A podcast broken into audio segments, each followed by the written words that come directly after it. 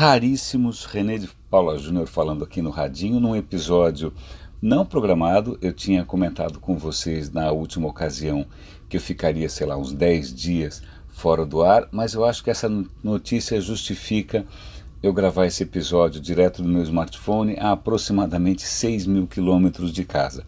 Peguem um compasso, né, é, em algum ponto aí desses 6 mil quilômetros, não para cima, né, infelizmente não, mas para os lados eu estou aqui gravando este episódio por uma notícia que eu acho que merece realmente é, ser registrada. A questão é é a primeira notícia de inteligência artificial que sinaliza para mim que nós humanos estamos fritos. Talvez não, talvez isso seja é, aquele avanço de inteligência artificial que deva ser celebrado porque realmente coloca as máquinas num patamar acima dos humanos e não numa questão de velocidade, não numa questão de potência, mas numa questão de humildade. Em que sentido? É, é, eu acho que uma das características de uma pessoa saudável, sobretudo os imbecis saudáveis, é achar que eles estão sempre certos. É muito difícil você ver uma pessoa que ou reconheça que errou ou que reconheça que não tem tanta certeza assim, né? ainda mais nos tempos de hoje, propiciado pelo feudalismo das redes sociais, as pessoas hoje têm um grau de certeza que é simplesmente extraordinário. Pois bem, a notícia que eu vou dar é da Technology Review, que é do MIT, eles é, estão comentando, é, pesquisadores do Uber, vejam bem, Uber e Google estão juntos é, desenvolvendo uma coisa que eu acho extraordinária a incerteza na inteligência artificial. O que acontece? Os algoritmos e as máquinas de inteligência artificial hoje é depois de treinamento e mil processos e mil técnicas diferentes, elas dão resultados sim ou não. Isso é um gato, isso é um cachorro, isso é um obstáculo, isso é um, sei lá, não é nada. Sim ou não, sim ou não. A resposta é binária.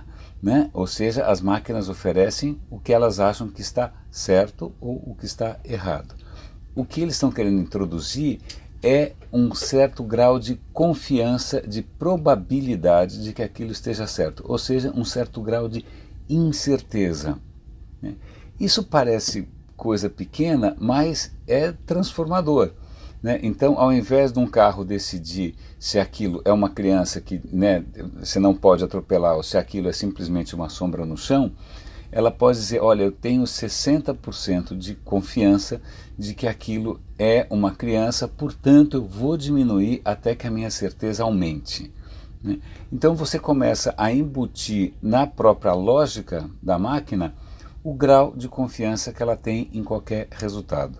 Né? É, eu sei que não é gente grande preocupada com isso. A própria DARPA, que é aquele, é, aquele, aquele, aquele órgão americano relacionado à defesa, né, à inteligência militar, também está é, investindo na questão de uma, em algum tipo de linguagem ou algum tipo de arquitetura de inteligência artificial que incorpore o grau de incerteza. Está todo mundo investindo nisso porque isso certamente, ou pelo menos com uma grande possibilidade, digamos, né, isso com 85,4% de certeza, há de fazer com que as máquinas sejam mais confiáveis, é certamente mais sábias do que todos nós, que temos certeza, sobretudo sobre aquilo que não conhecemos, né? sobretudo sobre aqueles artigos que a gente não leu, sobretudo sobre aquelas coisas que você não participou, sobretudo sobre aquilo que você não sabe. Sobre isso a gente tem uma certeza extraordinária. Né? Então, eu estou aqui para celebrar a primeira notícia que me tranquiliza com relação à inteligência artificial é o fato que, pelo menos do ponto de vista qualitativo, né? Quantitativo nem se comenta porque ela pode ser quantitativamente mil vezes mais poderosa.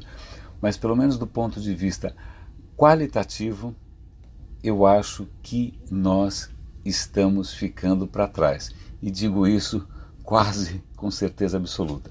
Caríssimos, raríssimos, em algum lugar a 6 mil quilômetros de distância, um grande abraço e até a minha volta ou até a próxima notícia extraordinária aqui no Radinho de Pilha.